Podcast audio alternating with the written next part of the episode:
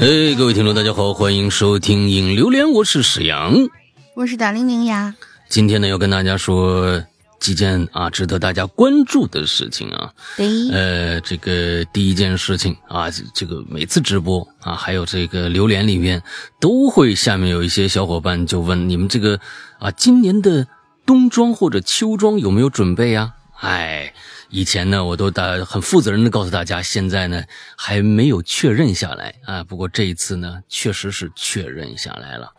呃，我们今年的冬装呢，是我们做了这么多长时间的这个呃衍生的我们的潮牌，第一次做棉服。这也是我的一直的一个想法啊，就是咱们冬天从来没出过衣服，基本上秋天的帽衫就就到到最后的了。完了之后，今年呢，我们准备出一个啊棉服，这个棉服呢很有意思，呃，其实款式嘛，呃。这这就棉服其实也没有什么太多的款式可言，它是这种这个，呃呃呃，具体材料我那个名称我我我已经我说不上来啊，但是它是一件棉服，它不是一个羽绒服啊，大家注意啊，它不是羽绒的。那么款式其实非常的素雅，这次的主题呢，我们依然是玄天上帝。哎，今年没有做玄天上帝，去年好像也没有，所以说今年我们要做一个玄天上帝主题的棉服。这件棉服的关键的关键是在于里面，我上次好像跟大家说过，好像。外面呢，呃，正中胸口就是我们的呃这个玄天上帝的 logo，之后有一个袖章，关键是在里面，里边是一个大家见呃知道我们过去的那个。刺绣版的棒球衫嘛，玄天上帝那一款。如果啊，那那那一件，我估计很少人有，现在估计也很少人见过那一件。那个可能是我们当时工艺就是，呃，卖的最贵的一件。有史以来卖最贵的应该是卖六百多，但是那件衣服是刺绣的那那一款衣服，在外面是卖两三千的，但是我们当时也是六百多买的。完了之后，那个图就是玄天上帝，而这次我们把它放在了这件棉服的里边，同时还做了一些设计。总之，非常非常让人期待。那天我和大玲玲。就想着说弄这个，我们俩就打着电话，把里边的这张主视觉的图就弄出来了。大家到时候可以去呃关注一下，什么时候上啊？这件这件衣服什么时候？呃，我们现在还在打样中。如果我能尽快的拿到打样，而打样没有出什么太大的纰漏的话，那我们经估计啊，在十五天之后，也就是应该是在十月份吧，应该可能在十月初的时候放出这个预定。呃呃，可能十呃九月底。正常的话可能是九月底就放出了，但是呢，就看打样的顺利不顺利了。完之后，如果顺利的话，那九月底；如果不顺利的话，那就是十月初的时候，过完十一假期，我们就是正式放这件衣服，好吧？还是二十天的这个呃预定期啊，完之后订购期，大家呃跟以前是一样的啊。这是第一件事情。第二件事情呢是这个，大家关注我们的小破站的话，A B C D 站的话啊。这个星期的星期四，我们会在上面发布一个新故事。当然了，这是视频的新故事。呃，其实音频的故事呢，大家呃只要是会员的话，早在一个多月前就在我们的呃这个这个怪藏里面就已经听过了啊。哎，这么一个呃一个故事，这个故事呢是三集，也就是用用三周的时间。呃，放完每每一周都是星期四放这个故事的下一集，而这个故事我为什么要专门要说这个故事呢？因为它会带来一个非常非常呃棒的抽奖，嗯，非常非常棒的抽奖。这一次的抽奖，我们将送出金田一少年事件簿的第一部全二十七本。这一套的漫画送给一位幸运者。这个其实我是在那个前一段时间，呃，咱们那个中元节直播的时候就跟大家说过这件事了。如果你对漫画感兴趣，如果你对金田一少年事件簿感兴趣，如果你想试试自己的运气的话，都可以关注一下。这次抽奖应该是在我看一下具体日子啊，大家一定记一下。你甚至要要要记下这个时间，要不然你就忘了。这次的抽奖应该是在九月二十八号开始，哎，到九月五号结束。嗯，所以说，呃，十月五号结束，所以在一周的时间内，你都可以参与这次瞎答应。啊，对，啊，都不都都不得，俩人都不过脑。不是一一一下没转过来，九月底到十月初，对。而这个奖品，这个这个抽奖日呢，也就是在呃二十八号，也就是星期四，我们最后一个这个故事发布的那个晚上。那个晚上完之后，我在每一个故事都前面都有个前言，我就会把这套漫画拿出来给大家看，嗯，看看这套漫画的品相。这套漫画是一个在一九九八年买的，我自己买的漫画。一九九八年，大家看一下我对书的钟爱，你就能看出一九九八年的漫画到现在还年的古董。哎。我里面呃，里面每一本我都看过两三遍，最少两三遍。完了之后，大家可以看一下我保存的怎么样。我觉得还挺新的啊，还还我觉得还我保存的相当不错。老大没有在上面事先圈出来，哎，这个是凶手吧？啊，没有没有没有没有啊，没有没有，我不爱做读书笔记啊，我是个很懒的人。哎，大家一定注意这一次的抽奖，因为只有只有一份嘛。啊，前一段时间他说：“哎，二十七本是二十七个中奖者吗？”我说：“你给你一集电视剧，你从第十集看你上不着村下不着店的，你你你要啊，是不是？啊，是吧？肯定是一个人啊。这是第一部，我也有第二部，第二部呢十七本。这其实这这次四十多本的金田一是整个金田一系列，因为金田一到现在还在更新，整个金田一系列的精。”就是精华的精华，再往后呢？因为你要想，他每次都是暴雪暴风雪山庄，要不然就密室，这个很费脑子的。所以就是前第一部和第二部真的是精华中的精华，每一个案子都是极其牛逼的。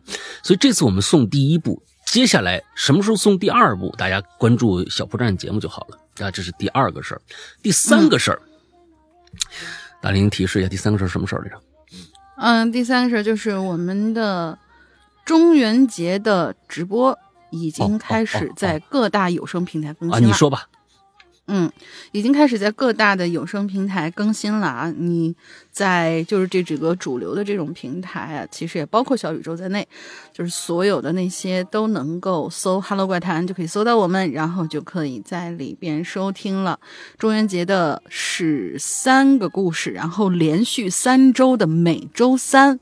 下午的时候就会更新，嗯，呃，然后呢，已经更新上去是小溪，本周呢就会更新南红兔子，然后下周呢是宛如阿修罗，每一个人就是全程高能，哎，大家守着听。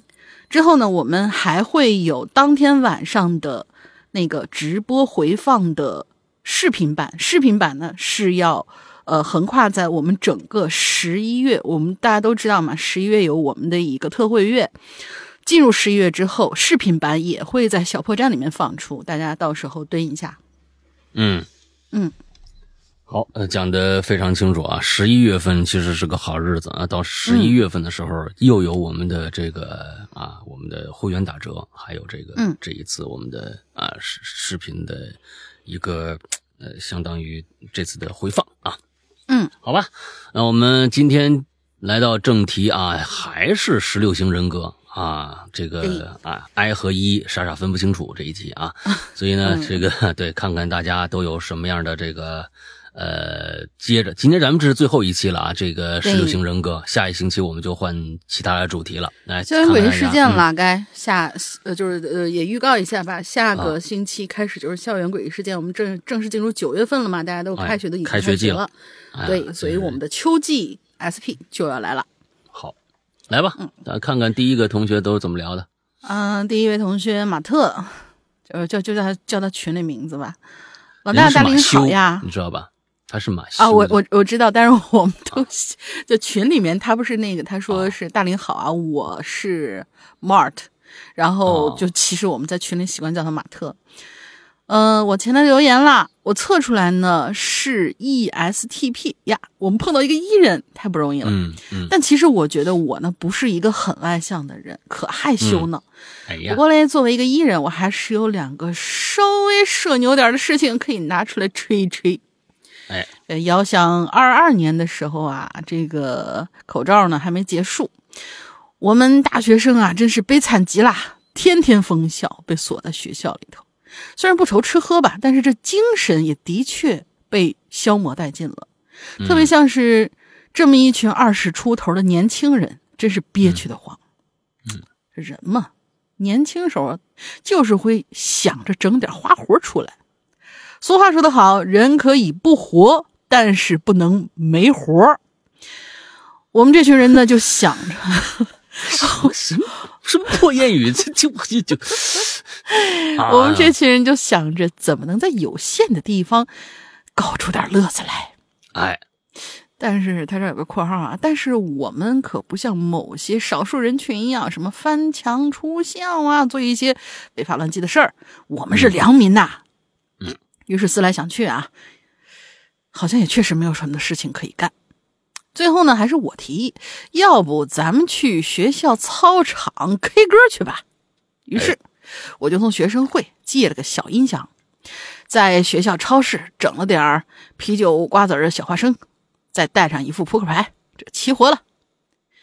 天呢，刚一擦黑我们就拖着那音响，就是大家应该，我觉得 就是你们在短视频什么的我们都都见过，或者说你们啊路口啊、村口啊都有那种，就有的人喜欢拿一个拎一个。挺大的音响，这不是大妈都干的事儿吗？这这这操这这不，现在有好多好多，其实有好多现在就是那种年轻的也也也出去。咱们群里面就有一个拖着音响出去唱歌的那个。哎呀，这不都是复古吗？过去那个 我们我们年轻的时候，我小的时候就是一大帮那小年轻，那个时候他们穿那个喇叭裤啊，是什么什么个垫肩衫呐，什么那些人，哎，就肩上扛一个大的那个那个录音机。当时这些人都说的，这这就是社会的坏坏分子，你知道吧？根本就不。就就就就就是就是坏蛋，就就叫什么小流氓啊什么之类的。没错，过去老师我们那个年代，我我小时候老师教教育我们都说什么？我告诉你们，你们要不好好学习，你们你们长大呀，就跟那那些唱歌人似的。我跟你说，你没前途。现在都是你现在长大就是都唱歌去了。嗯啊，那唱歌人没前途啊。那时候要为四化做做贡献，做工人呐，什么教师。其实，哎，对 对对，来吧，嗯。嗯，我们就拖着音匠来到了操场。此时呢，操场跑道上啊，全是在校园里跑步的人，就像沙丁鱼罐头一样，人挤人呐。但是我们四五个人才不管那么多呢，拉着音响就大踏步的往操场中间草地上呢，呃，草地上走，那叫一个拉风。那选好位置，布置好一切，随即我们连上蓝牙，拿起麦克风就开始唱了起来。嗯，凉爽的啤酒配上下酒的花生小吃，吹着夏天凉爽的晚风。此时，这个疫情的笼罩在心头的阴霾也短暂的被吹去了。随着酒精的摄入，我们愈发大胆了起来，唱的歌呢，也从抒情的情歌呢，变成经典曲目之中不得不提的《求佛》这一首经典曲目。小小科普一下哈，这《求佛》可是咱四群的前群歌，然后他这还很得意的叉腰。求佛是那个什么？那那求那几千年，那那那那那哪里的哪里？你是这个是吗？啊，对对对对对，就这首。我的天哪！你们四群，你们吃点好的吧！哎呀，真是的。嗯，这么大家就问了，就这，这啥社牛的？不就在操场上唱唱歌吗？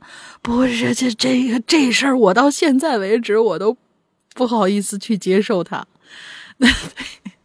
这这个真的挺挺社牛的，在我看来，嗯，然后他说：“那我可就要告诉你们啊，这校园跑的校友们，如同回转寿司一样围着操场转圈在一点点啤酒的影响下，一酒量不好的哥们们呢，是如何打着醉拳，如何追着跑步的人唱歌。”还有一些失去平衡能力的同学们疯狂的表演磕头啊！在你们这喝的是啤酒吗？你们 喝喝喝喝多了吧，站不稳了，是不是？在这种情况下，大家就知道那时候有多丢人啦。随着夜慢慢深了，大伙儿都醉醺醺的躺倒在了草地上，看着星空。听着歌，吹着风，相约着下一次继续出来发疯。嗯，这偶尔的发疯啊，让一群被束缚的大学生宣泄自己的内心。随着疫情的离开，我们也放开学校了，大家有许多的其他场地可以去娱乐消遣，但是也时不时的提起和怀念当时在操场上高歌一曲，放浪形骸。好啦，这个我的小小社牛事件其实还有蛮多的，从中挑了一个出来，全当是怀念那段疫情时光啊。那时候大家真的不容易，希望咱大鬼影牛逼，越办越好，老大和大玲玲越来越牛逼，希望俺最后不会被踢出四群吧。嗯 嗯，挺开心的。哎，那个时候就是，哎呀，都已经说那个时候了啊，感觉上好像已经过去很、很如长时间的感觉啊。其实还就也就是不到一年，去年的事儿，这就是啊、去年不到一年的时间。对呀、所以这个这这这个好了伤疤忘了疼，这个这个是容人类啊，这个都是呃互通的一种技能啊，也挺好啊。嗯谁想那些不不开心的事儿，对不对？谁愿意被关起来呢？是吧？哎，这这个嗯那时候我觉得这。这最开始那半年的时候，大家被关在家里边，完了之后，整个楼里边、小区里边开联欢会什么，这个那个特别感人。嗯那那那段时间确实特别感人，尤其尤其是在我记得是在武汉呐、什么的，那个时候呃发出来的那那些那些视频，我就觉得特别感人。嗯，是的，是的，当时那些那些时候，呃的一些大家的自娱自乐那种精神，呃，真的是呃，我觉得人嘛啊，总得找出找一个一个方向去发泄自己，而这个嗯嗯，独乐乐不如众乐乐那种精神啊，哎，小区里边大家这这儿唱一个那儿唱一个，特别好。嗯，呃，下一个啊，赵蜀臣啊，石阳哥好，大玲玲好。这一期话题所说的 I 人、E 人，我也最近才知道啊。大玲玲给我一个测，就是大龙玲最近呢，就跟那个就是传销组织的似的啊，见人就发这个，是不是啊什什么呀？我就发过那一你，做一个这个测测试，你就知道你就是什么人了。我就发过那一之后啊，你就能分类了。你赶紧做一个，你快做一个呀！嗯，他就每天跟人就说这个啊啊，对，嗯他就跟着了迷似的啊，呃，这个就做了一个啊，结果呢是 INTP 逻辑学家型人格，哎，这赵这是树臣的啊，对，就是很奇怪，这是我周围唯一一个跟我一样的老赵。啊。我我跟你我我再跟大家说一个啊，大家一定注意这个啊，就是就这种东西啊，十六人格这个东西啊，其实呢，呃，你跟相近的或者是专业人士讨论一下没什么关系，千万啊别见谁说谁，我见谁跟他说什么，这东西其实算是个人隐私，这因为我是觉得他挺有道理的。就是这个测试，它是挺有道理的，它并不像是说你说一个我属什么的，啊，我我星座是什么，这个它还不太一样。哎，就别见谁说谁啊，就见跟跟谁说说说这，嗯，这几个字跳出来的时候呢，我是一脸懵逼的，向下翻看网页才了解到，INTP 是一种具有创造力的人格，在人群中占比是百分之三，他们往往拥有着异于常人的思维和对待事物的看法。看着这些介绍呢，我觉得我可能距离精神错乱又近了一步。老赵，你骂谁呢？啊，下面讲一个关于我这个 INTP 的日常推理。话说，我和我们单位的同事小小刘啊，他可小 L，那我就这这这太难念了，小刘吧。嗯小刘平时呢都是这个骑自行车上下班，下班的时候呢结伴而行，上班的时候呢为了尽早赶到单位就不约了，那各走各的，所以基本上上班时候碰不着。单位门口呢有这么一条僻静的小路，平时车少，不过我一般呢不会选这条路，为什么呢？这我岳父啊，他是拉货的，他就跟我提过，说呀，这条路算是个通往工业园区的捷径，这儿没摄像头，哎，一些大货呢和这个挂车呀，哎，就常走这儿。可是啊，道太窄，总出事儿。这不久前还死过人，所以让我呢，哎，离这儿远点儿嗯不听老人言，吃亏在眼前呢，是不是？我是一个听话的孩子啊，是吧？哎，我就绕路去单位。和我不一样，小刘呢，上班的时候常走这条路。也正因为如此，哎，出了那件事儿。什么事儿啊？哎，出事儿了啊！这这这进入正题了，出事儿了嘛？哎，我们是早上八点前得到单位，八点呢，他就正式开工了。那天八点都已经过了，小刘还没来。我本以为啊，他请假了，没想到八点半左右，小刘推着车从正门一瘸一拐就进来了。我赶紧迎上去了，我就发现他脸上、胳膊上就全是伤。那那那个自行车那车把呀，龙头已经歪了。这不用问他，这肯定是骑车摔了呗。这小刘啊，平时不善言辞，支支吾吾说了半天，我这才听明白了怎么回事呢。小刘在早上七点四十五左右骑车就走那条道，被一辆黑色轿车给刮倒了。黑车呢见撞了人，逃逸了。嘿，这事怎么能忍呢？是不是？不行，我就和我师傅，也就是我们老板啊，开着车带着小刘就到这现场了。奇怪的是，那儿啊，并不是路口。也没有障碍之类的东西，就这么一条直直的路。这黑车怎么突然冲向道边，往小刘这方向就来了呢？但小刘也就说：“是啊，当时路上就我一辆车，他一辆车呀。啊，哎，当时这路上只有他和一辆电动车，就是一辆自行车和一电动车，再就是这黑车了。对面也没行驶过来的。”双向的逆行车，啊，并不存在什么需要错车呀，什么这这那这种情况，所以，我们我们也不知道怎么办呗，咱报警吧。嗯，警察就来了。那这条道上也没监控探头啊，是不是？给这俩警察叔叔男的，这怎么整呢？是不是？你这这这也，我们到哪取证呢？他们就询问小小刘啊，是否记着这黑车的车型。车牌号什么的，小刘哪记得住啊？当时被撞了一下，哎呦，脑袋一一片空白，什么都没记住。最后啊，那警察也没办法，说那那留个电话吧，听通知吧，就走了。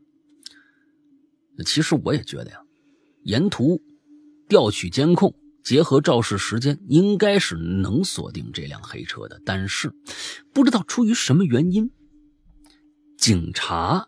没有表现出要深入调查的意思。嗯，哎，就是不想查。Why 呀？哎，小刘呢？那那就没办法嘛，那就回家呗，是吧？那一整个白天，我都在时不时的想这件事。下下班以后啊，我决定我我自己去那路上去。哎，这个我得看看。骑着车三拐两拐就进那小道，来到肇事地点，把车停下来，走过去。这儿啊，确实有两条不太明显的这个刹车痕迹。这痕迹告诉我，黑车在撞到小刘的时候，至少他踩过刹车。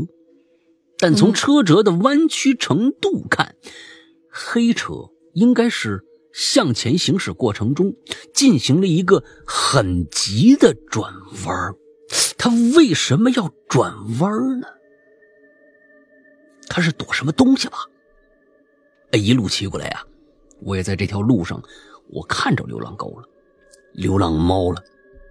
想到这儿，我好像明白点什么，是不是啊？这马路上突然冲过来一个流浪狗或者流浪猫？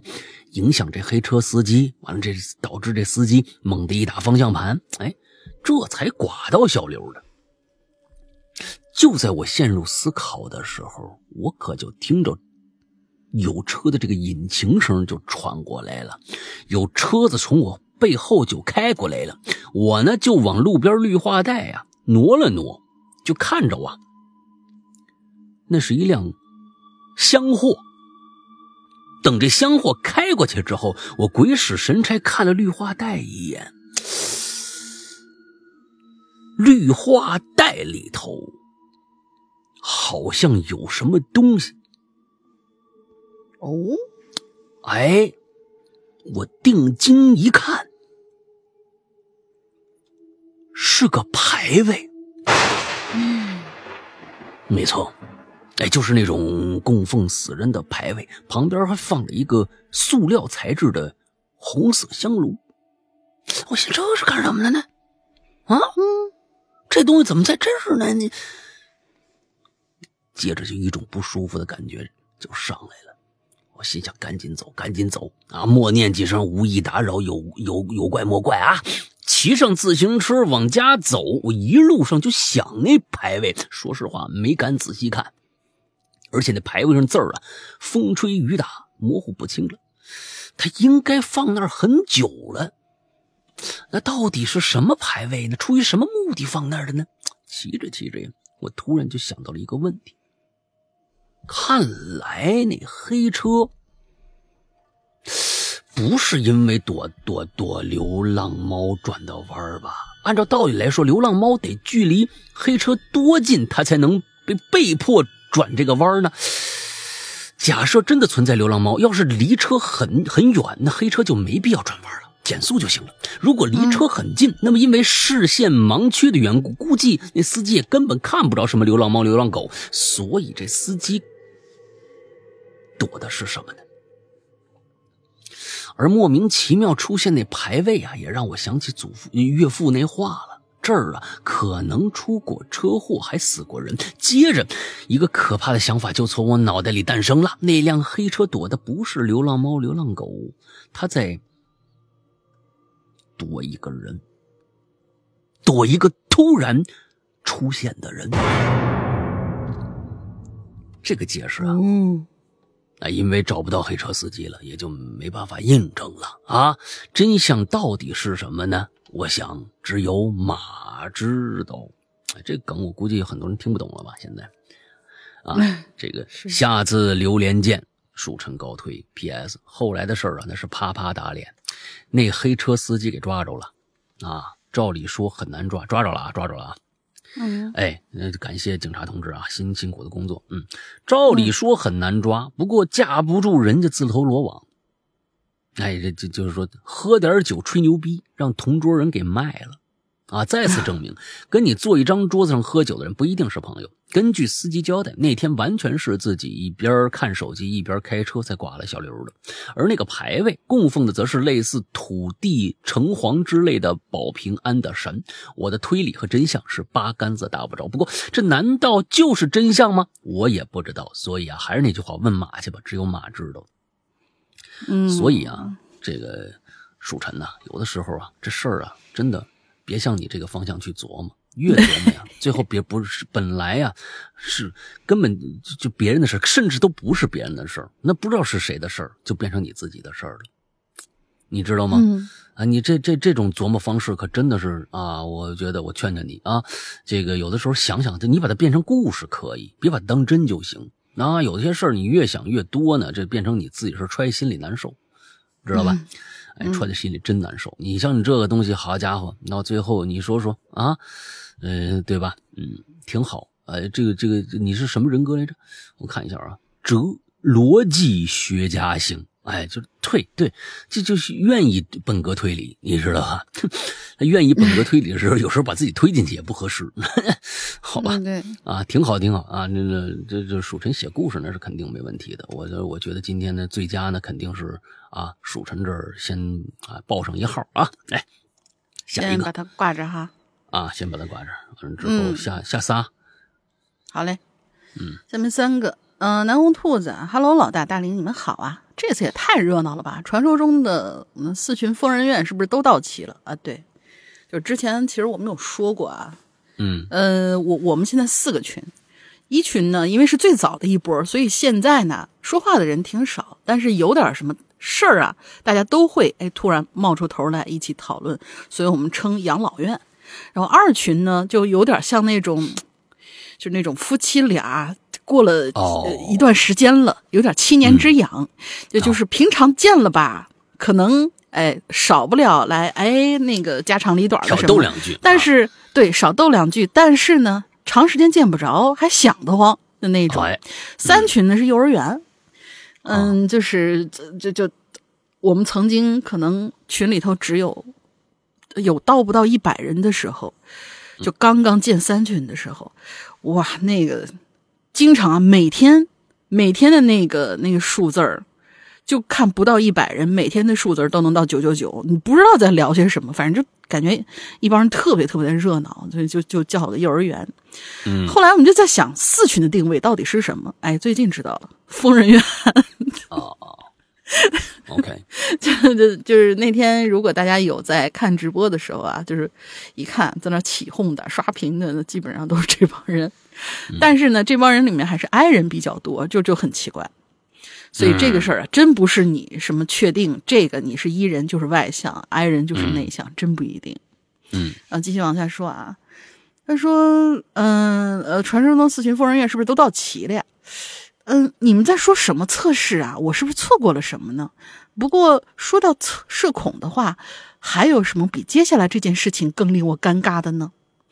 有这么一次啊，我带着我儿子坐电梯，进来一光头大叔，我那三岁的儿子就不停的问大叔：“叔叔，你为什么没有头发呀？你头发呢？你头上怎么没有头发呀？”妈耶！真的是，我赶紧跟人道歉，真的很怕被打呀。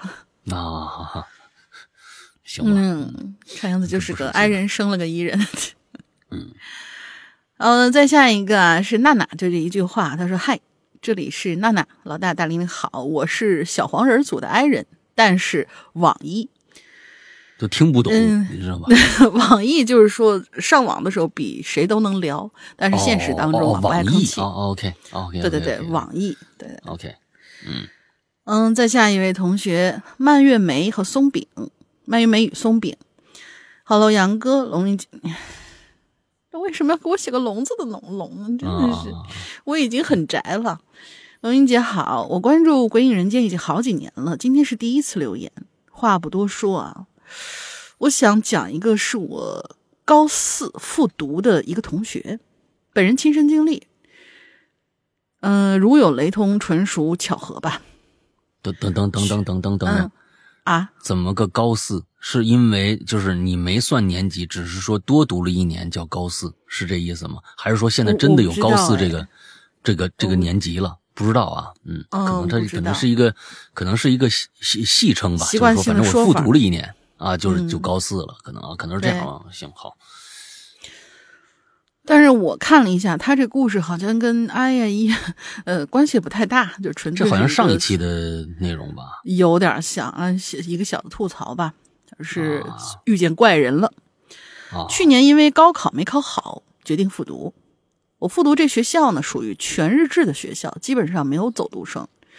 我要说的呢，是我们班的一个男孩儿啊，我也是男生啊。刚开学的时候，大家都挺热情的，一起学习什么的。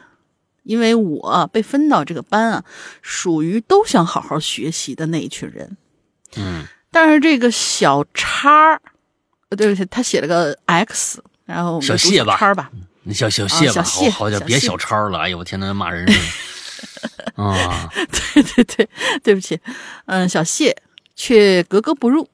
但是高四啊，复读压力本来就大，不和人打交道也是正常的，我们也都没在意。过了几周啊，我们就开始发现他好像不只是极度内向哦，有内向了。啊，我们没见过他刷牙洗脸，也没见过他洗脚换衣服。哎，在他身边呢，总是有一股恶臭的味道。他的舍友也经常窜宿到我们宿舍睡觉，串宿，什么叫串宿？串宿。就啊啊你串宿这样说串宿的话，那我天真的很可怕，你知道吧？串宿串啊宿到我们宿舍睡觉。啊！其实曾经有人跟他说过：“哎，你洗洗去呗，你这味儿。”这小谢却说：“嗯你给我滚！” 之后我就再也没搭理他了，只是经常会闻到一股恶臭味儿，而且有几次凌晨几点钟的时候呢，他会突然坐起来大喊：“我要把你们都杀了这嗯这是没心眼儿了，这！”有一次，我竟然我们竟然无意之中发现他的枕头底下有一个针管儿，是哦那种医院经常能见到的那种很细很细的针管儿，大概嗯是二点五二点五毫升的那种。我们几个男生就开始讨论：“哟，这这这这孩子不是那啥吧，要不要告诉老师啊？嗯我们都觉得他是不是精神有什么问题，害怕嗯如果他知道是我们告诉班主任的话，他会对我们进行什么攻击行为。班主任估计也只能是训斥一顿，什么把针管没收之类的。但是谁又知道他下次会不会带把刀啥的？哎还有啊，更离谱的，下半学期的时候呢，我们男生宿舍突然冒出了两双长筒丝袜，是在他的床上出现的，上面还有些毛毛的东西。啊，我们当时就有些反胃了，所有人就远远的避开他。当然，我们也没把这件事情告诉我们班女生，因为我们都还存在着一点点对他的尊重嘛。不过，嗯女孩子们，呃，应该是久了之后啊，也是因为他身上总有股恶臭味远离他了。班主任也很头疼。后来班主任自费给他买了一些洗漱用品。他不是没有这个东西，是他不用啊！你们这怎么想不明白呢？嗯，嗯，我也觉得是应该，对，嗯还天天晚上跑到我们宿舍来看着他洗漱。啊，这过了几天，他身上的味道情况啊有所好转，但是班上还是没愿意，没人愿意跟他说话。最后是离高考的一个月的时候，大早上，他突然跪在水池前面大声喊：“为什么所有的人都不愿意跟我玩啊？”然后就紧接着对自己塑造这样的一个人物呢？嗯 哎，我我等会儿跟你说为什么，等会儿跟你说为什么。紧接着就对自己开始抽大嘴巴。哎班主任把他拉到当时没人去的水房，但其实班主任自己也没什么办法，就把教导主任也叫来开导他。后来这男孩就退学了。嗯班主任其实什么都知道，他也私下找过我们男生说要跟他，呃，哎，他也私下找过我们男生说在和他保持距离的情况之下，呃，尽量多说两句话吧。但其实我们也试图跟他说话了，但是每次他都会把我们骂一顿。班主任后来也是真没办法了，嗯，压力大，做出你说说你为什么要这样塑造这个人物吧？我大学的时候，就是那个我我跟我关系特别特别好那个女孩，正好她的男朋友是男生寝室那边的，然后男生寝室那边她要是她的男朋友就是女生寝室这边我的，我我的意思是，他不是校外的那，不是校外的人，哦对，不是异地恋，就正好男生寝室那边，他们宿舍就有这样一个巨大无比的一大胖子。嗯咱不是歧视胖子，就 因为我也不瘦，就是一个体型很很很很丰满的一男孩儿。然后那个男孩儿平常说话就是这个劲儿，跟这个男孩就是跟这个文章里面这个男孩儿非常非常的像，嗯。就是远远你就能闻见他身上一股味儿。然后呢，他呢经常就出去跟他们一起打篮球什么的，打完以后不洗澡，然后回来以后就是浑身一股味儿，然后宿舍里大家都躲着他，一方面是因为确实这人不讲究干净，就那什么坐垫儿啊都坐黄了。另外一方面呢，是因为这人极度的抠，抠到什么程度啊？呃，是有一次是干嘛来着？可能就小卖部，当时大家花零钱嘛，可能有人差一毛钱，跟他借了一毛钱，就因为这一毛钱，他追人家屁股后面要啊，要了一个多星，要了一个多星期。倒不是说这一毛钱就不算钱，但是就是当时那些，呃呃，就是小孩儿之间的那种感觉吧，就说一毛钱你至于这样吗？就觉得他多多少少有点不够不够爷们儿。这这那你就还给人家这一毛钱不就完了吗？你也是真够娘们儿的，我天哪！这这这不是是不是吧？嗯，就就就你一毛钱你还不了吗？你那你何必让他追着你呢？你给他不就完了吗？哎，你要还了他钱，他还追着你那是他的问题。你要是不还他钱，他追着你是人家是有道理对，的。所以就是现在想，现在想想看也没错，虽然是一毛钱的事儿，但是一毛嗯钱也是、也真是个事儿。其实，嗯，对，但是我就较这真儿了嘛，他凭什么是我的你不回还我？你先别管多少吧，一分我也给我也我也要回来呀。啊，咱就说，咱就说，咱先别说人家男人不男人，你先说你娘们不娘们不娘们儿，你这不是你 这就怎么了？那那就你还人家不就完了吗？啊，咱不是歧视女性啊，这这个里面跟跟这个性别关系没没没没没从从头到尾也没什么性啊性别关系，就是就是那个那个男孩和他就是有一些什么这些摩擦的，这也都是他们就是比如说同宿啊或者同层啊的男生、同班的，都是男生之间。然后就是因为这个男孩比较让人觉得挺无语的，所以经常男她男朋友就就跟那个女孩吐槽。啊就这个这这个男孩还还告诉我们这边女孩说是他啊一直每天想想着就是脑子里就想着想找一个女朋友，嗯呃，然后就告诉我们这边你们这边女生啊，保持点距离跟那个男孩，那男生真的挺恐怖的。哦，好吧，对，哦，他就那么说话是吧？呃，差不多，啊，差不多，因为我们我们是同一个系，但是我们不在同一个班里上课，呃，对所以多少大家都知道这个男孩。OK，好吧。嗯每一个学校啊，呃，难免不没有这个这样的人啊。这个东西，呃，因为呃，我我我大学的时候在那么一个，其实本身就是每个人都是疯子的学校，你知道吧？北京广播学院，现在的传媒大学，对吧？啊，基本上每个人都都有点疯啊。那样的学校里面怪人更多了。我也跟大家说过，那那那怎么着呢？学不了艺术，就是有有这么一种说法。完之后，这个呃，那其实有的时候得看这人到底。你像你像刚才那故事里面说的，他他他枕头底下放针管，这个完了之后还多次，这这是有点恐怖了。我觉得那那那哎不能理解了。但有一些奇怪的行为啊，有的时候你真的没有办法去去去去判定他到底是怎么着，他这生活习惯。你比如说。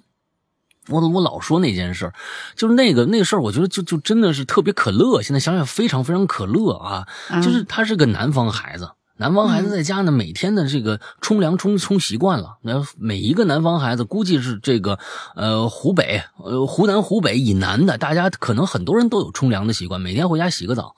他不洗澡嗯真的难受。刚上面那那哥们儿呢是不洗澡，那你洗不洗澡跟你有没有浴液没有关系，你知道吗？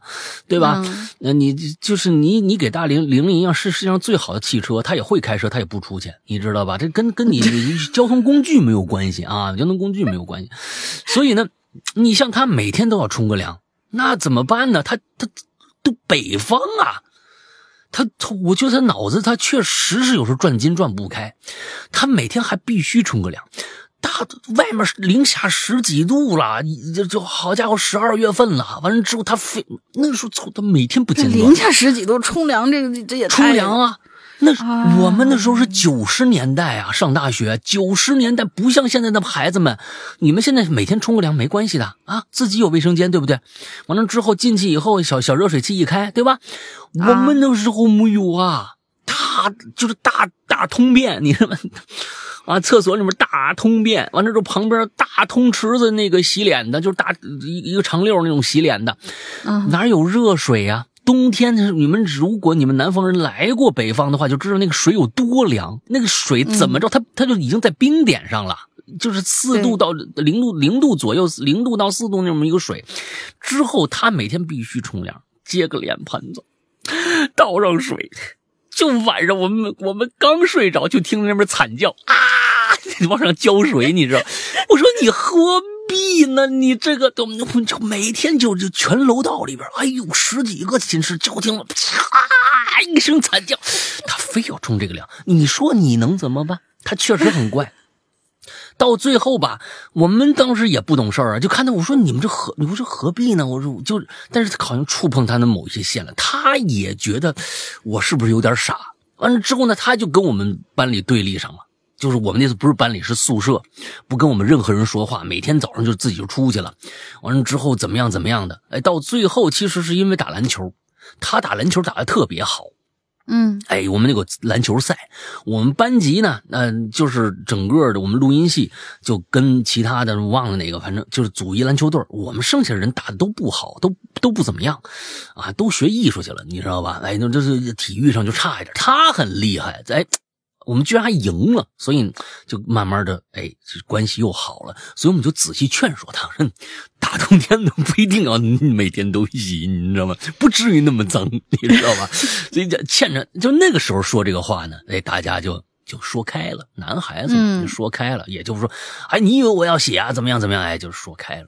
就是所以说，其实每个学校可能都有这样的怪人啊，确实有这样怪人。生活生活的这个经历不一样嘛，有时候多包容一点也挺好啊，不用那么多的，就是说会要非要撞，就是他有一个奇怪的行为，就所有他就不行了，就大家离着远点吧。这人就可能是神经病或者怎么着，不至于啊，不至于。压力太大了，可能也是。哎。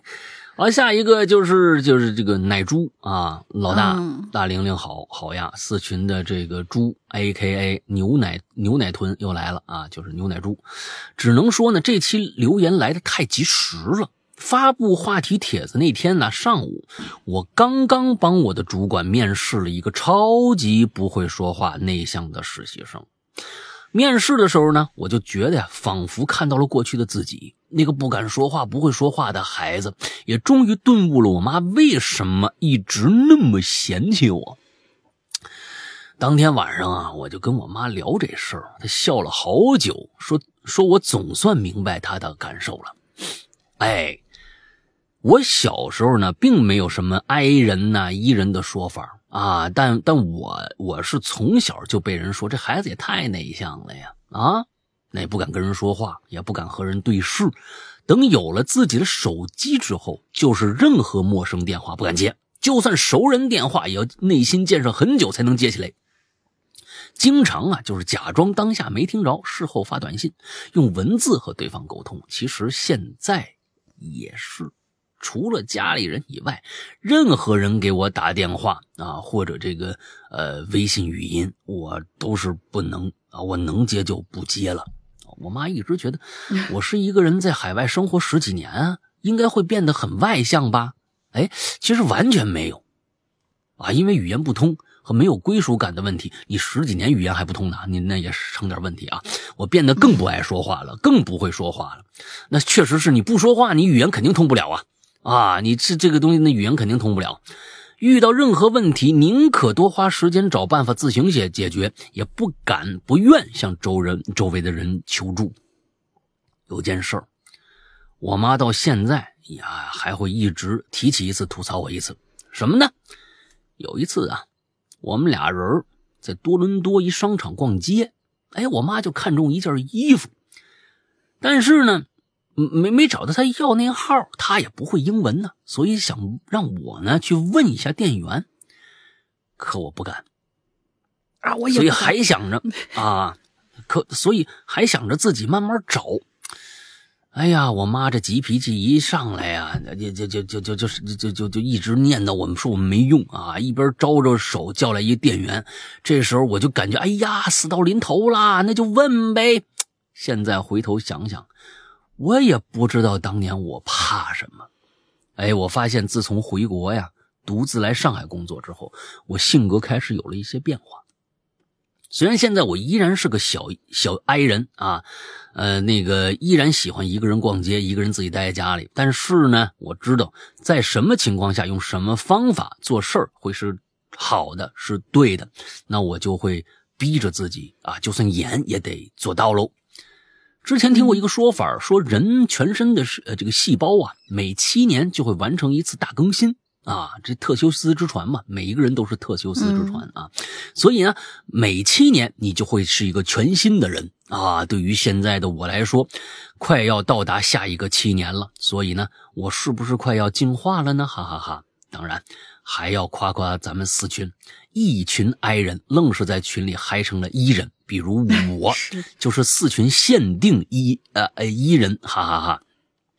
就是因为四群的大家都太可爱了，让让我每天心情都棒棒的，所以在现实生活中呢，也会呃充满干劲儿和热情的面对周遭的人和事儿，偶尔也会不自觉的一起来，再次大声表白可爱的四群。我要说的就差不多这么多啊，就就这些。最后吐槽一下，我。我我这个总共没几句的留言，愣是被一堆破事儿打断，以至于写了快两周才写完。万恶的加班，万恶的资本家。OK，本哀人留言完毕，拜拜。我要问马求佛去了啊！对，问马求，看来这个问马呀、求佛呀，这东西。啊，不是，是他们那个，就是呃，找的那个另外的一首歌，不是之前都说求佛好像没什么人会唱，因为那歌好像挺老的了。后来他们好像 又发现了另外一首歌，我听了一耳朵还挺好听的，叫什么《走麦城》，然后里面就那个、那个歌词儿啊，跟咱们以前就是周老大写的那个文章，你去问马吧。然后它里面歌词儿正好有一个“只有马知道，只有马知道”，然后就就说哎，这个做群歌挺好的。然后因为他走麦城嘛，那那骑的人家啊骑的是马，哎，马看到了一切，那那个那个是那个是对的，那不是一是恐怖小说啊。是，所以那个歌挺有意思。嗯哎，哎呦，我我很开心啊！一个呃，我们这样一个节目啊，不光是节目啊，能让有某些人能开心起来啊，完了之后这个群呢，哎，也能让大家开心起来，而且觉得这个群呢有归属感，这个我特别特别开心啊！嗯其实这个东西，嗯，这个群这这事儿就是一大帮人可能嗯要把持一个大方向，就是说物以类聚，人以群分嘛，对吧？嗯如果这个群都是一类人的话，哎，他聚到一起，哎，聊的事儿啊什么，大家呢也都能聊上劲，就就就就就能开心起来。如果一个群你进去以后发现格格不入，那也确实说不上什么话。当然了，嗯，我是觉得这个群的大方向，尤其是我觉得，呃，就是形象上来说。啊，像四群说是疯人院一帮疯子，但是这帮这帮是一个一帮向上的疯子，啊，每天聊的是聊的事儿啊，或者是怎么样呢？可能都是跟能够让你更开心起来的一些一些一些东西吧。啊，那那嗯那有一些群呢，可能我不是说咱们的群啊，不是说咱们的群啊啊，咱们的群，我说是其他的啊，很多的群呢，就进去聊一些。我跟你说，最烦的是什么群，你知道吧？家长群。哦，我跟你说啊，嗯，就是这这东西，呃，大家长也不必觉得我是在讽刺你们啊，因为就就就是我说的是一事实啊，就是前几天那个，就是我一朋友，他孩子今年上小学一年级，当时呢，他们就是分片上学嘛，那他也没去什么重点中学啊，什么这个又不是重点重点小学啊什么的，就是哎分片他那一片那小学呢，其实那教育素质还是挺不错的啊，也算是一个什么哎，今年。孩子也挺开心。我是小时候，我是特别的，一年级的时候，那我靠，我四四点多五点多我就我就坐起来了，我就把书包都准备好了。刚上学第一天，我就背着那儿一直坐那儿等着上学，我就特别兴奋啊。完之后，他那孩子也是挺开心的，那就是那个校服啊，实在难难看死了，紫色的，就是两道杠啊，就是肩还好吧？肩肩肩呃肩肩边上是两道杠。它是紫红色儿的，它不是紫那个那个紫色儿的，它是紫、哦，不是粉色的那个紫色儿，是是一帮老太太穿的衣服，紫紫粉，我的天哪！就是哎这个中国的这个校服怎么就不能做的好看一点？这不是重点，这不是重点。每次一谈到校服，我就觉得土死了。我就为什么不能做的好看点？我的天哪，都什么年代了？就这帮人审美就是让狗吃了嘛？就是这帮去学校这帮做校服的，就真的是，咱不说这个。哎，孩子进了进了班，第一件事就是建群，建群啊。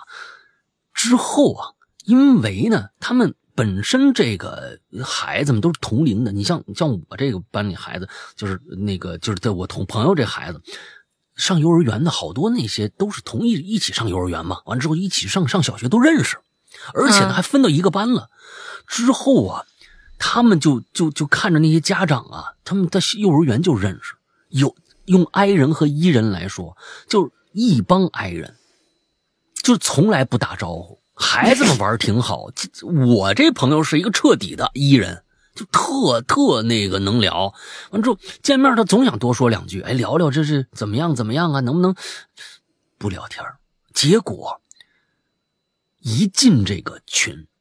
这些好多的这种家长秒变舔狗，就真的，我用这个词儿都一点不侮辱他们。啊、等等等等等，就是舔的那个无，就是就是说，老师，就是我记得最最最最最可怕的一句话，老师，你就是我们，你你就是我们的指路明灯，接下来的我们的孩子的这个人生就交到你手上了，就这帮人说的。而且就是他那个最挨的那个人说的，就指路明灯什么这个那的，就他就就就我这朋友就已经就真不想这在这个群里面待，就是说他觉得这帮人实在太假了，但是没办法，膈应。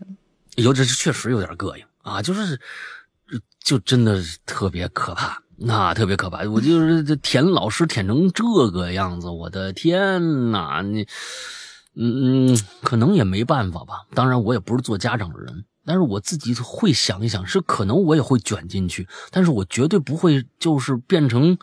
这么样一个人有有什么有什么说什么呗，就是老师教育孩子，这不是天经地义的吗？啊，就是说指路不指路明灯，你本身就扮演的一个教导者的这样的一个一个角色，呃，家长也不必这样惯着老师吧。对吧？我觉得没必要这样惯着他，他本身就是这样一个职业啊。你去医院的时候，服务员不给你服务好，你还要大发雷霆呢。一为什么老师到老师这一块是因为是跟孩子直接产生联系吗？不知道啊。就反正总之一下就变得那么那么的卑微，和那么那么的性格的大的转变啊。其实我是觉得。啊，挺让我吃惊的啊！现现在的，嗯嗯，而且还确实有很多那种老师就迷失在这种吹捧里面的，是更是的，更让人觉得很恶心的事儿啊！就是就反正总之就我觉得这不是什么好现象啊，不是什么好现象。希望，嗯，因为是这样，就是在这样的教育体体制之下，完了之后出来的孩子，他他也其实是一直受这样的这样的。教育长大的，到下一波他的孩子可能还会这样去去做处理。我我我不知道什么时候能走出这个这个这个循环啊，就是能让这些事情自然而然的发生。像我们小时候，我们真的没这样，我们真的没这样。我我们真的是那时候请家长来都很难的。那时候老师有时候你你把你爸你妈叫来。还有那个时候，老师真的是可可可负责任了。你你你你这样这样下去，我就叫查家长了啊！那时候是这样的，现在可能就真不行了。每天家长在在在在在群里面填老师，老师呢，反正怎么着怎么着的，不行了就怪家长。学生没完成作业也怪家长，或者怎么着怎么着。这整个本末倒置。我觉得什么时候才是孩子的问题呢？什么时候孩子才能真正的在这个学校里边能够能对吧？不知道。嗯，哎，反正总之现在就是怪现象吧，这这这这就是现在这个怪现象。嗯，好吧，呃呃，下一个来，下一个，哎，刚是三苗是吧？嗯，三苗，诗阳哥大林好，这是我呃进入鬼影会员呃两年会员以来首次留言，有点紧张啊。嗯，虽然之前有过很多次机会可以留言，却总是畏首畏尾的，害怕自己写平平淡淡或者文笔不好，怕老大吐槽，害怕出洋相，然后在群里抬不起头来，更加沉默寡言了。嗯，好在这次我终于鼓起勇气尝试投稿留言了。没有，我 我们平常吐槽都是开玩笑的。啊，不是有时候也是真的，没有真啊？好吧，啊，他他那不是咱们这个不能说，就是有的有一些写的实在是。哎呀，这这我也确实是，确实是忍不住要批评几句啊！可是确实批评几句，咱这个东西，你你你你，就像我刚才说的，是听众是人家写东西，但是也不能猛舔。有时候我是真受，就是真真不能做到像那个指路明灯那样的那个啊，就舔舔法受不了。但有些人写的实在是太差，我也真的是要批评几句。我说这学是怎么上的呢？是吧？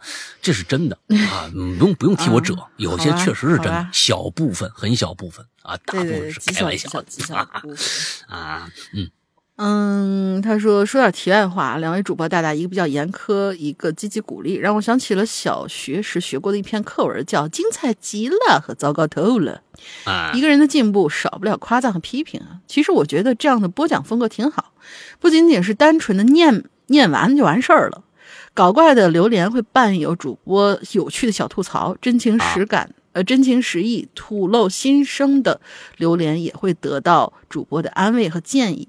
嗯，这些给投稿者正反馈，哎，投稿者的正反馈能起到积极作用。山哥对文本内容严格的要求，固然让许多在乎他人看法的听众望而却步，但也保证榴莲的质量嘛。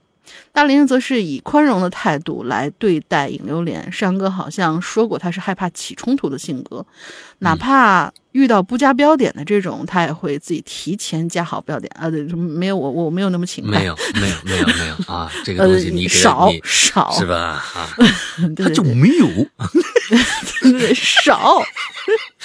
而在山哥对这类行为很不客气的批评下，大玲玲只是无奈的唉声叹气，并劝解犯下这个错的鬼友下不为例哦。这大概才是引流连能够持续到现在的原因之一吧。好了，说这么多啊，接下来开始讲本期主题。嗯，我呢是一个在外地打工的上班族，所住的房子房租很便宜，相应的这隔音也实在好不到哪儿去。我们的卫生间是公，呃，你这不会是在厕所里面，对吧？有一些隐私要发要要发生的吧？不知道。我们的卫生间啊是公用的那种，有一间屋子和他呢仅仅是一墙之隔，这人在里头洗澡，甚至可以猜到隔壁在看哪部电视剧。有这么一回吧，我呢肠胃啊，果然到肠胃了，肠胃不太好，闹肚子。去卫生间正准备方便的时候，听见了隔壁妹子唱起了歌。说实话，唱的挺动听的，嗯甚至我有点怕惊扰到他，于是呢，这个扁扁起来就格外的小心翼翼。哎呀要，换位思考吗？如果自己唱歌唱的正兴起的时候，突然旁边听见窜的声音，那该多扫兴啊，对吧？说实话，当时我已经有直接提起裤子到外面找个公共厕所的冲动了，但是我真的实在憋不住了。尽管已经很努力的压抑住自己的笋尖儿，但是呢，还是贼大声啊，噼里啪啦的就就就出来了。啊，这个时候，那妹子歌声啊戛然而止等。一下，等一下啊我这里没有搞清楚一件事情，我我要搞出搞搞搞清，必须搞清楚一件事情。啊，什么什么呃，你等一下啊，你等稍等一下啊，啊就是隔壁是吧？啊，嗯，妹子对是吧？嗯，他到底是说隔壁的坑位，还是说隔一墙之隔以外？这个很重要。一墙之隔以够外吧。通过这个，我们来判定一下这位留言者的性别。哦，哎，一呃，隔壁坑位那就是个女孩隔一墙之隔那就是个男孩儿，对吧？这个很重要。是女孩吧？因为在底下看，她有说过自己平常挺淑女的。哦哦，不是男孩儿，有异性在场的话，吃饭哦行行行哎那接着来吧是一墙之隔男孩啊？你你接着来，接着来，咱们看啊，咱我们先把这个题咱往下看这个这个问题提出来，让大家呢也也也也一起来往下走啊。这这是主播的一个任务啊，让每一个故事呢都有一些啊这个悬念在里边啊，让大家就就在故事中去发现这些悬念啊。那 就一拉屎的事儿，哎 都悬念。笋尖儿啊，哎，他也有有珍贵的时候。来，哎，接着来笋尖儿啊，嗯，这时候那妹子歌声啊就戛然而止了。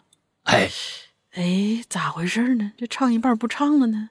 哎他一定是听见动静了。啊，然后我此时啊，菊花一紧，仿佛时间呢被定格在了那一刻。这期间，妹子悦耳的歌声再也没响起。哎，说实话，扫了她唱歌的兴，我真的很抱歉呢。嗯，但是，一相一番思想斗争之后，爱谁谁吧，索性我就彻底释放了。那既然暴露了，那我就啥也不怕了。又是一阵噼里啪啦之后，我呢，好家伙，你是你是你是方便去了还是放鞭炮去了？你这噼里啪啦的，好家伙！立刻，我就立刻轻手轻脚的回了屋子。你提裤子了吗？你洗手了吗？你擦了吗？啊，不能噼里啪啦回，就直接回去呀。嗯，反正他他们是公共的卫生间哈。啊、哎对呀、嗯嗯嗯，立刻轻手轻脚的溜回了屋子，以免他听声辨位，判断出我是哪家的租客。以后见了面，那会更尴尬吧？嗯自打这之后啊，除了解决小问题，上厕所要么就是在公司，要么就是在外面的公厕里。我实在无法做到以自我为中心，不受任何外来因素的影响。我嗯非常在意别人对我的看法，甚至如果有异性在在场的话，我吃饭都会变得格外的淑女，嗯害怕自己的吃相太难看，会不会被鄙视呀？嗯被异性搭讪的时候，我会精精神紧绷，像个含羞草一样，怕自己出洋相，被对方心底瞧不起。啊，早餐喝完豆腐脑的时候，总觉得意犹未尽，好想再来一碗。但这时候就会想，其他的客人会不会觉得我是个饭桶啊？哎，就结账，选择去下一家早餐店再喝一碗豆腐脑，或者我跟老板说，嗯，再来一碗，嗯，打包，这样 不是我喝的哟 应该就会以为我是给朋友带的吧？啊，对对对对，这但实际上呢嗯，但实际上也并没有多少人会在乎你，嗯，没错，呃，并没有多少人会注意你，这个应嗯该属于聚光灯效应。那就是说，我们总是不经意的把自己的问题放到无限大。当我们嗯出丑的时候，总以为会被别人注意到，但嗯其实人家或许都没怎么放在心上。哎，通俗来讲，就是过分的在乎别人对自己的外表行为的看法，也叫嗯社会焦点效应。嗯，这么看来，我更加佩服那些明星了，一举一动都会被媒体关注。嗯。当明星对我这种人来说，那简直就是噩梦了，每天都嗯你你也当不了，你放心啊，你你放心啊，你也当不了，嗯，哎，那说不定。哎，不不不，肯定当不了，他两天就受不了了啊，真的很可怕啊真的啊，嗯嗯，真啊是非常可怕，嗯。我不知道我是我这种病态的社恐算不算正常啊？我属于那种被动型社交的。嗯，如果是很熟的人，我会放得很开；陌生人的话也还好，可以正常交流。但是呢，就会戴上谦谦君子的面具，不会展露真实的自己，很正常啊，这怕对，就怕那种嗯。半生不熟的人，见了面还在犹豫该不该打招呼，害怕打了招呼对方会不会无视啊？嗯，这个场面如果被其他人看到，会不会尴尬什么的？哎，好啦，说了这么多啊，也不知道自己写的是不是过于冗长了，我嗯。怕被山哥批评，一直删着写，哎呦 呵。一直删着写，写着删，希望我的啊，费心了，嗯 希望我的处女秀能合格吧。最后啊。祝《快乐观谈》越办越好，两位主播大大人气暴涨，呃，人气爆棚，归影不息，会员不止，希望节目可以一直播下去，我会一直支持的。哎，嗯，写的很好啊，首先啊，对呀而且呢你今天做到了一点，就是说，其实我觉得你能写这个，就把我们当成熟人了，是，是不是？对吧？嗯你把我们当成熟人了，哎，虽然我跟你还是很陌生啊，不过呢，其嗯实你这里边你把我当成熟人，我特别特别感谢你能够写这么多，尤其是这个笋尖的这些事儿啊，那不是随便可以写的。从你这些 对这话，而我估计你是个女孩子，哎，我估计你是个女孩子啊。但是这里边有一点啊，你看哈、你你你嗯后边说的这些，其实都是正常的。比如说你的社交社恐、被动型社交，其实对于我来说也是这样的，啊，嗯也是这样。对于任何人来说，其实我告诉你啊，有些人虽然是主动型社交，但是他也分这三类人：很熟的人、陌生的人和半生不熟的人，就分这三类人嘛。他们其实也是这样，只不过他们是主动社交呢，会主动找一些话题。嗯那么，其实跟你一模一样，熟的人那当然是啊，那想说什么说什么啊，就就这样。哎，陌生人呢也能，陌生人肯定要戴面具的。这个我觉得这是一个本能的本能来的，你不不要觉得呃，对于某一些社牛，你们所谓的社牛，见了就他们戴那个面具呀、更更厚，你知道吗？就跟刚刚我说那群里边那那帮学生家长似的，都指路明灯都出来，你你不觉得他是不是？你觉得哇天哪，这个人好说的话真好听，他那面具更厚，你明白吗？所以这是一个本能来的，不是病。你也千万觉得不要觉得哦，我这个是不是虚伪？不是啊，这有可能是一种自我保护的一种形式。半生不熟人确实会存在这种尴尬。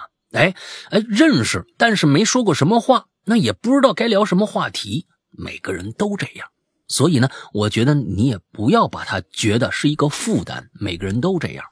那么之前的，我觉得呀，社会焦点效应，还有什么聚光灯效应，对，可能我我我不知道有没有这种效应啊，呃，我也没去查过。但你说的相对来说比较准确，嗯。就是说，好像有一盏灯在打着我，全世界这聚光灯只在我身上，我做任何的事情都可能被别人拿来评判。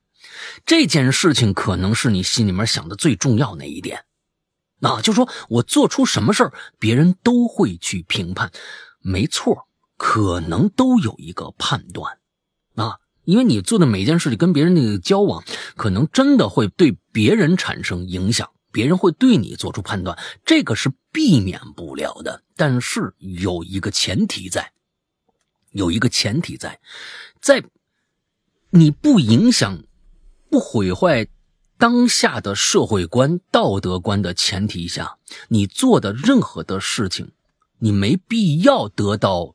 别人的你期盼中的某某些好或者不好的评判，来来评判你自己做的对不对？其实你没有对不对的问题，你只要在社会的规则之下，你做的所有的事情没有对错之分。这个问题就来自于这个聚光灯是谁打的？那是你自己打的，你给自己，你把自己带太当回事了，觉得我会影响别人，其实不是的。其实真的不是这样。另外一个，你这样会做到一个什么样的程度？你会越来越缩紧自己。为什么会这样呢？就是因为，你总拿我老说这句话，有一些事儿，你想一想，你能不能控制它？就是说，这件事儿我做了以后的好与坏，是别人评判的，还是你自己评判的？别人评判的话。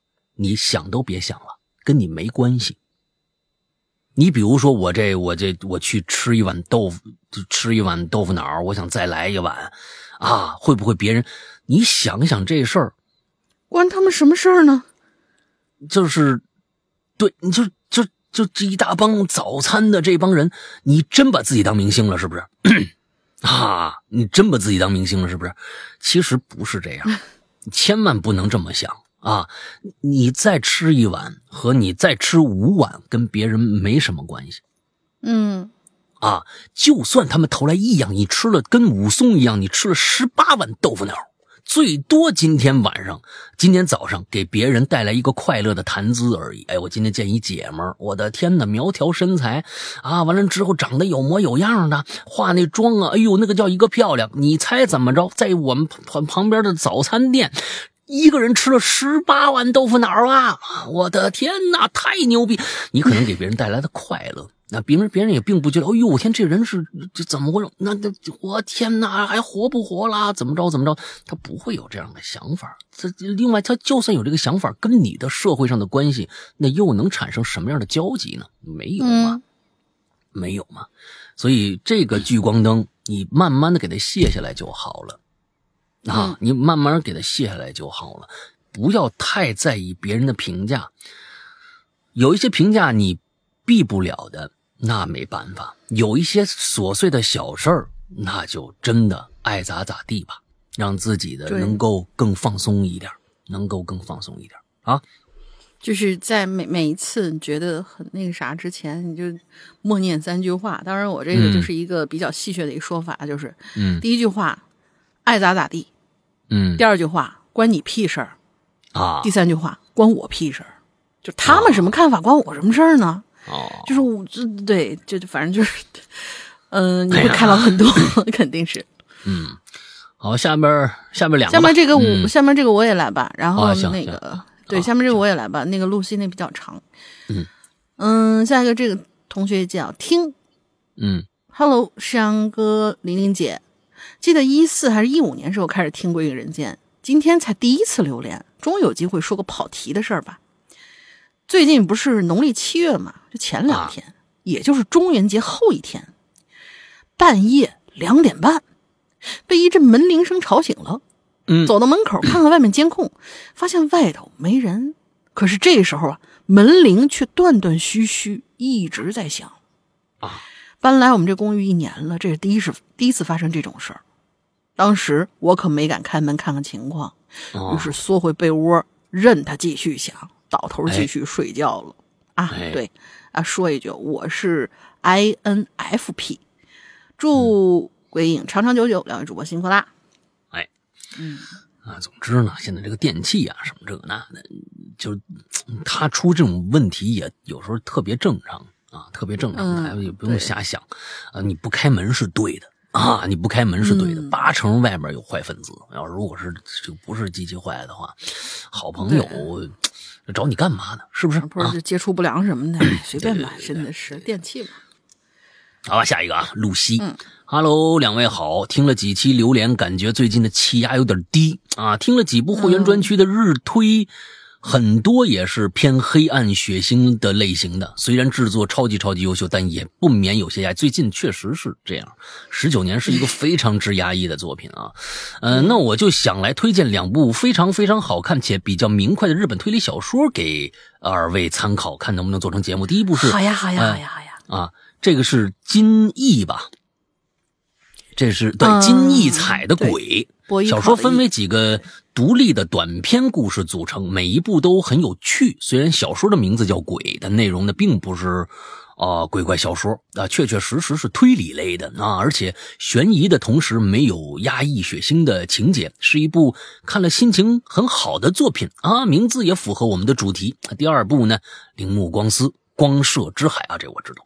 铃木光司大家都认识，没错，这个《午夜凶铃》的这个原作者是一位很厉害的作家，所以这部推理小说呢也很好看，好像也不是暗黑类的啊。虽然阴暗类的小说我也超级喜欢，比如会员的《他人世》啊，杨哥的演绎 YYDS，但如果能综合一下就更更好了。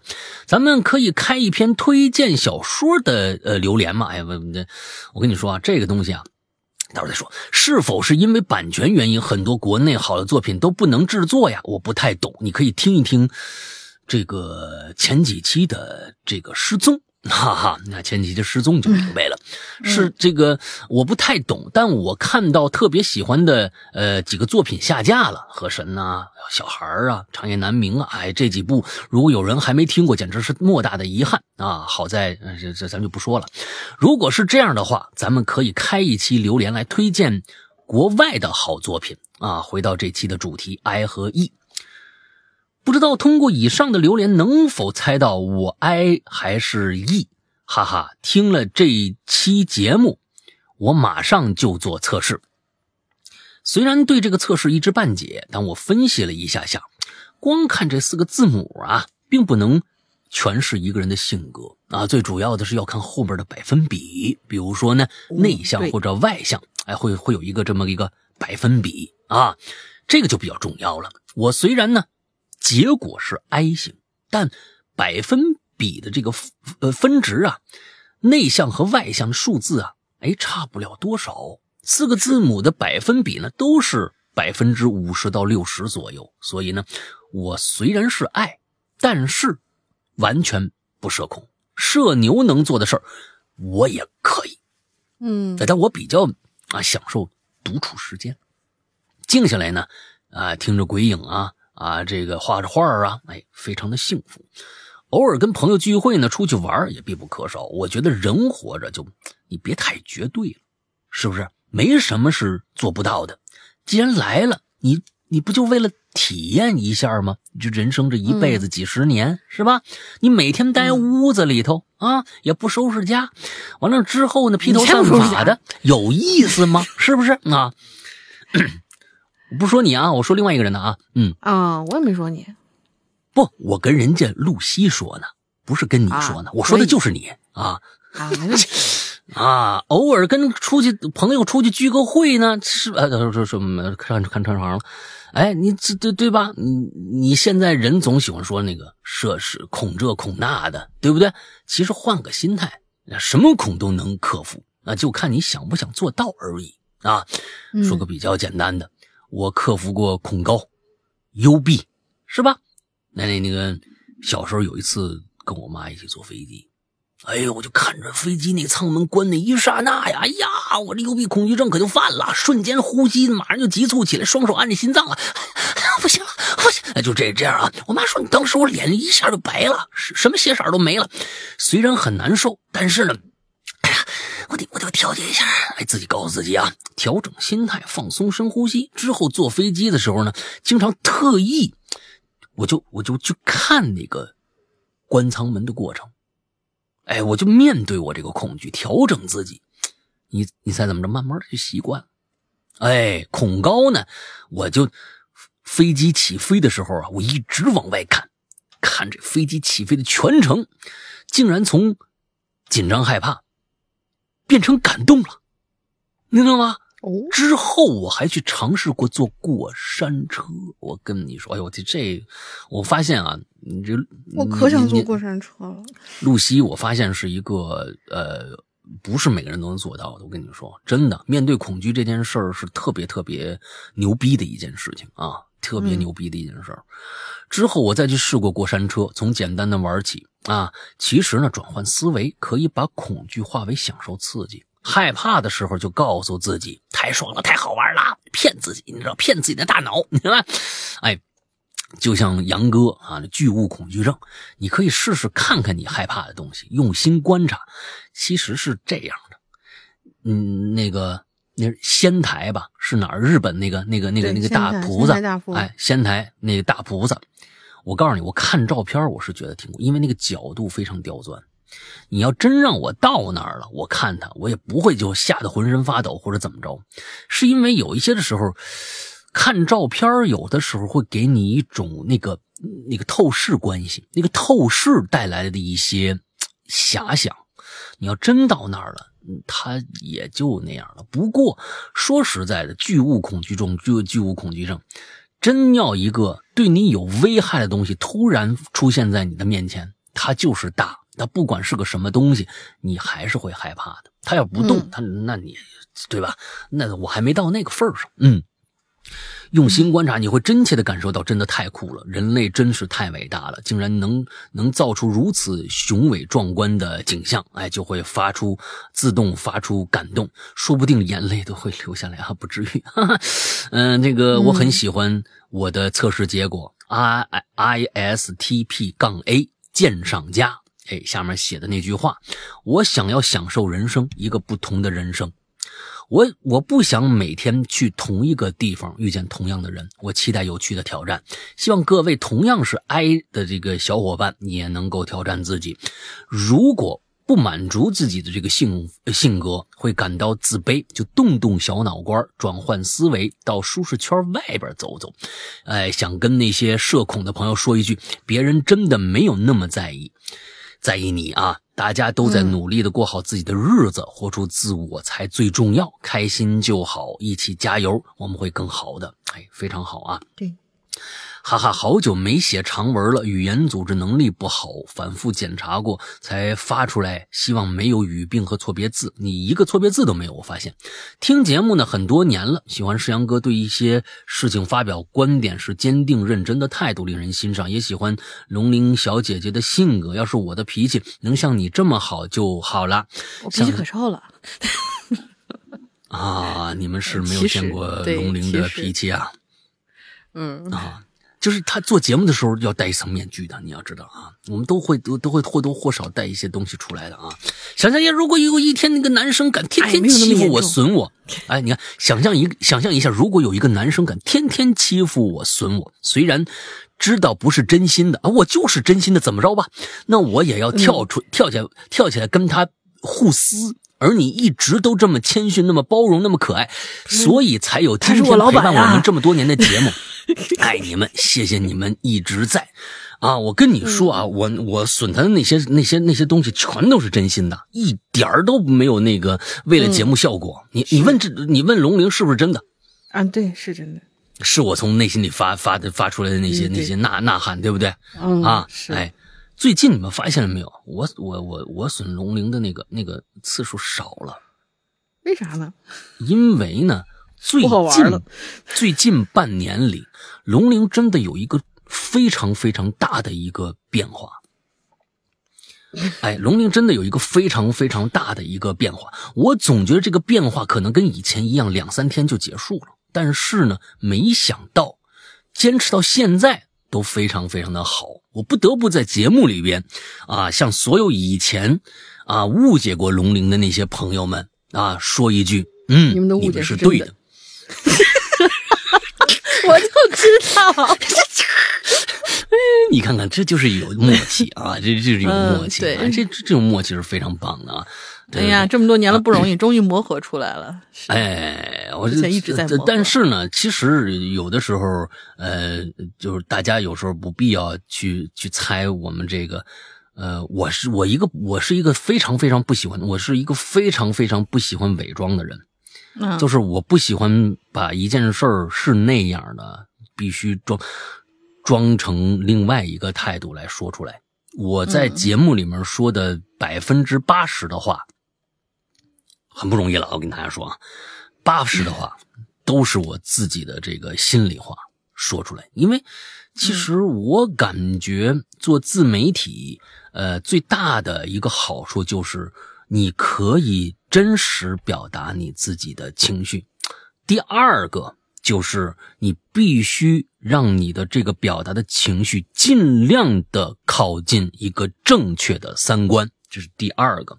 第三个才是考虑，呃，一些人的感受，因为你表不表达这件事儿，你只要发表观点就会伤害人，这是肯定的。是，这是肯定的。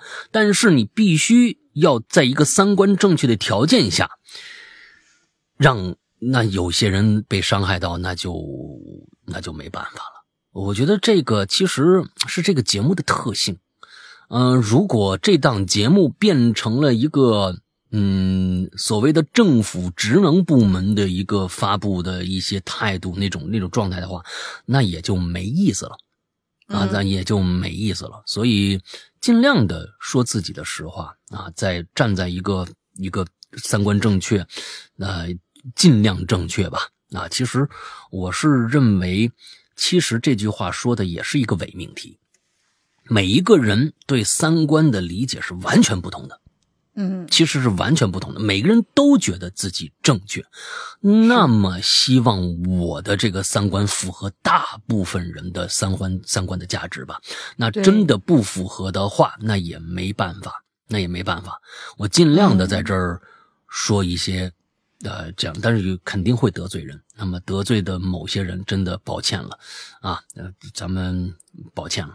我有的时候对事儿也对人，有的时候对事儿不对人，都会发生。但是，呃，如果我你觉得我说的对，那那那就有；如果说的不对，那就取关。那这些这这这只能这样了啊，只能这样。嗯，反正人人这辈子所有的人际其实没有什么绝对的，就是当然，就你什么杀人犯法那肯定不行，嗯，就是对，在那种基础之上，你这辈子找的所有所有的你的朋友、你的亲人、你的什么对象什么之类的东西，其实都是在就是鱼找鱼，虾找虾，是嗯找一个三观之间的契合，而不是谁对，呃，对对，没有对，这个其实没有绝对的对。嗯嗯嗯，这个话说的好，嗯嗯，对，就是其实就是这就是三观确定于确定了群这件事情，对，就是物就物以类聚，人以群分嘛。那你这三观这个就契合人，哎，就在一起就比较开心啊。是的。对，这就是这样的。好吧，今天来到我们最后一个，来，最后一个啊，小好久皮上没来门天，嗯，还好吧。他是在微博上比较比较活跃一点。嗯山哥大林好，又一个内向的人来了。从小呢，我就被家人埋怨啊，不会叫人，特别是平时不常见的老家亲戚。啊我跟你说，老家亲戚可难拎了。你别看有时候嗯一三岁小孩儿，你三十岁，你可能管他叫什么师公、叔公，就老家亲戚真的不好叫。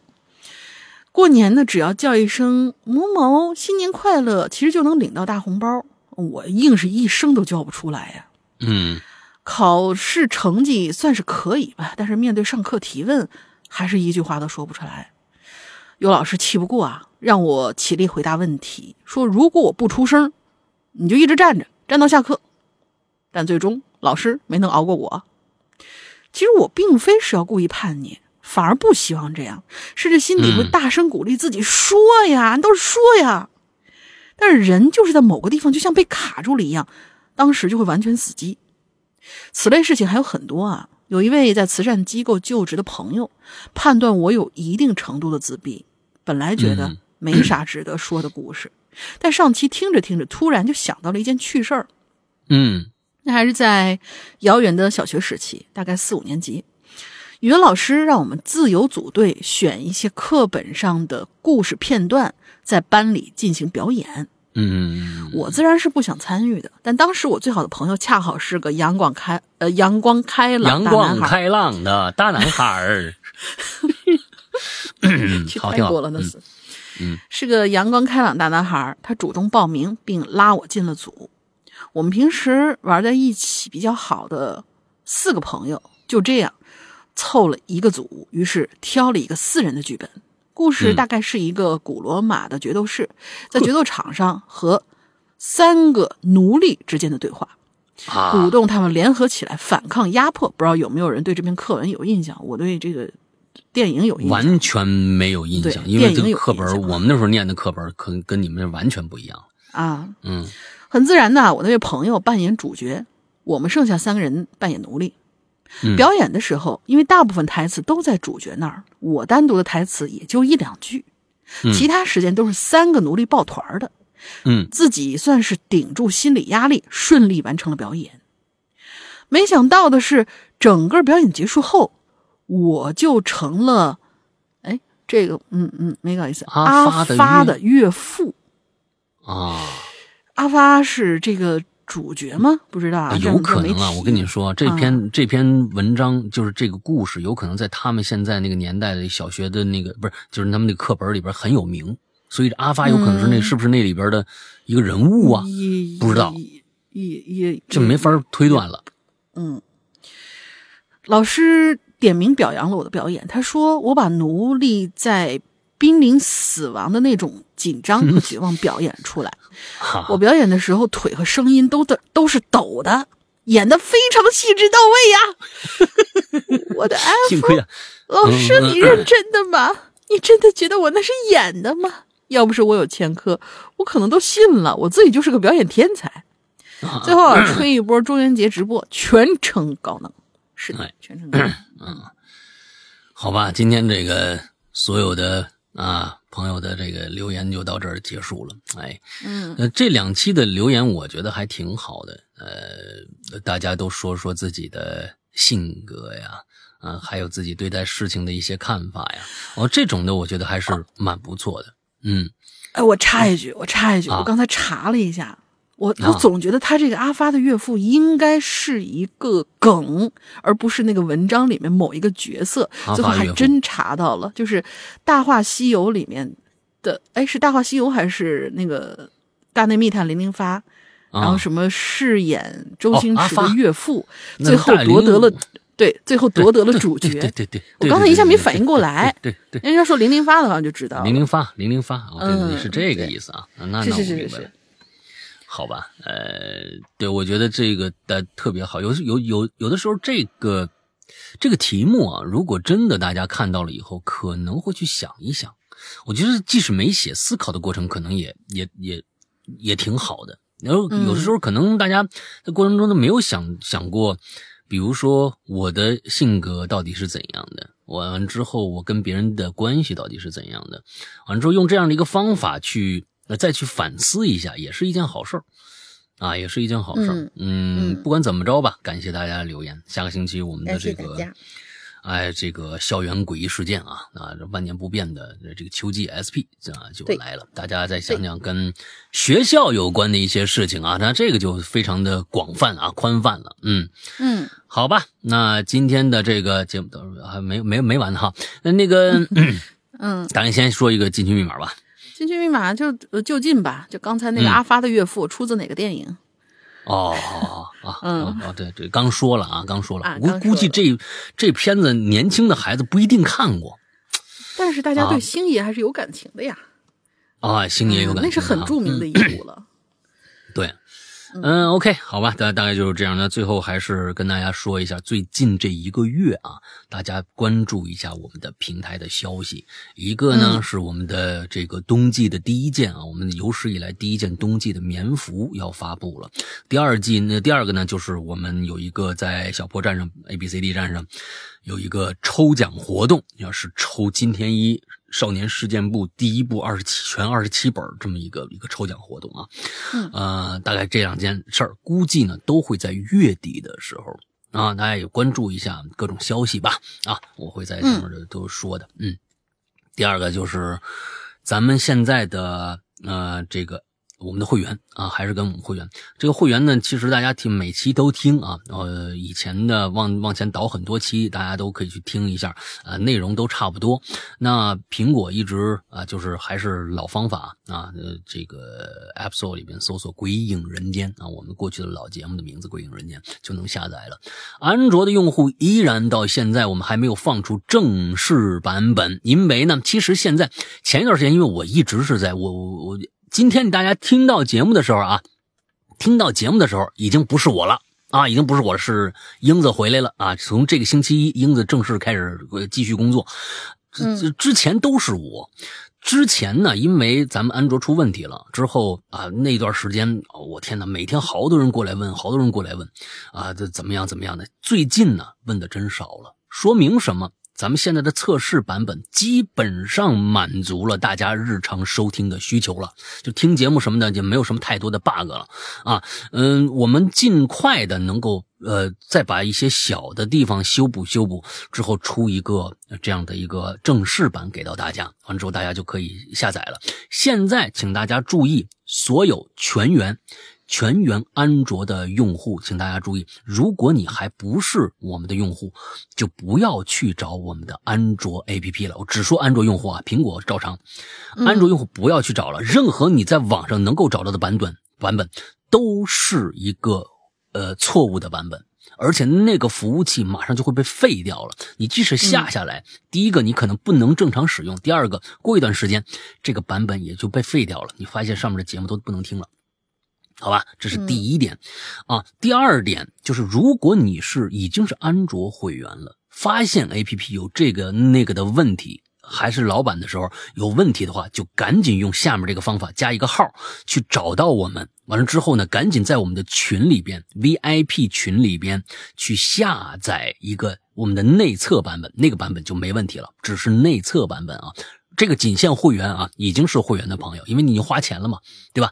呃，其他的还不是呃用户的话，我们暂时先就不管了，好吧？就帮大家理解一下啊，因为会员人家花钱了，就肯定的，我们得让他进群，呃，去去赶紧下载一下这个这个测试版，大家注意啊。所以呢，呃，其他的不管是苹果的还是安卓的用户，如果你是会员的话，请一定加这个号，因为有一些我们。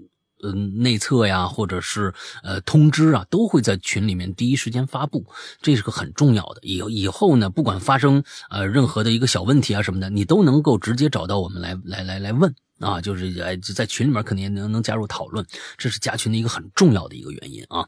OK，大概就是这个样子。其实啊，也希望。呃，各位能够去支持一下我们的会员，呃呃，里面我们在会员专区里面是日日更新的，每天都有新节目发布，非常非常之良心的会员制。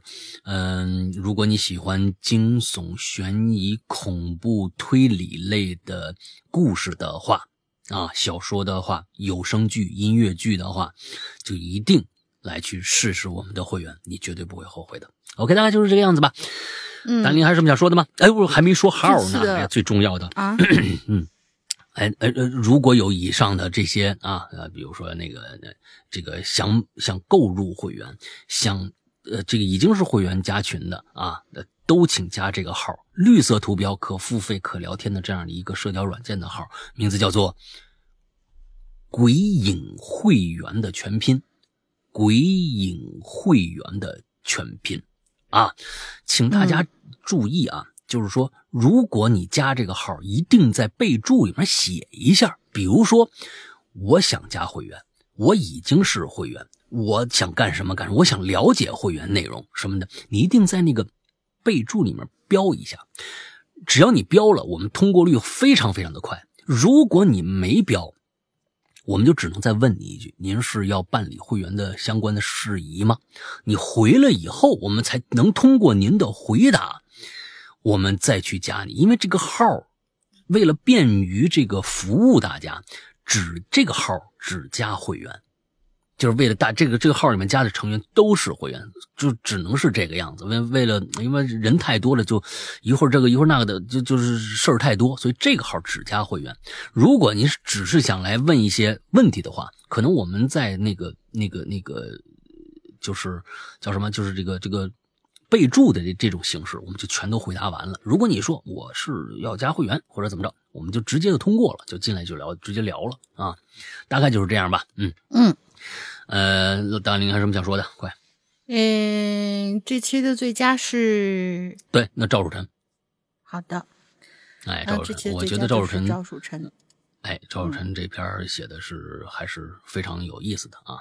嗯。哎，我再看看其他的，我是觉得，哎呀，其实那个那谁的那篇也不错，三苗那篇儿啊，三苗，嗯啊，笋尖的那个，嗯，有有对笋尖儿有一种莫名的一种喜感，你知道吧？哎，好吧，就是赵汝臣吧。哎，赵汝臣今行年这个什么，这是，赵汝臣第二次入选这个月度最佳的被候选人了啊。嗯，好吧。嗯那么今天节目到这儿结束，祝大家都快乐开心，拜拜。拜拜。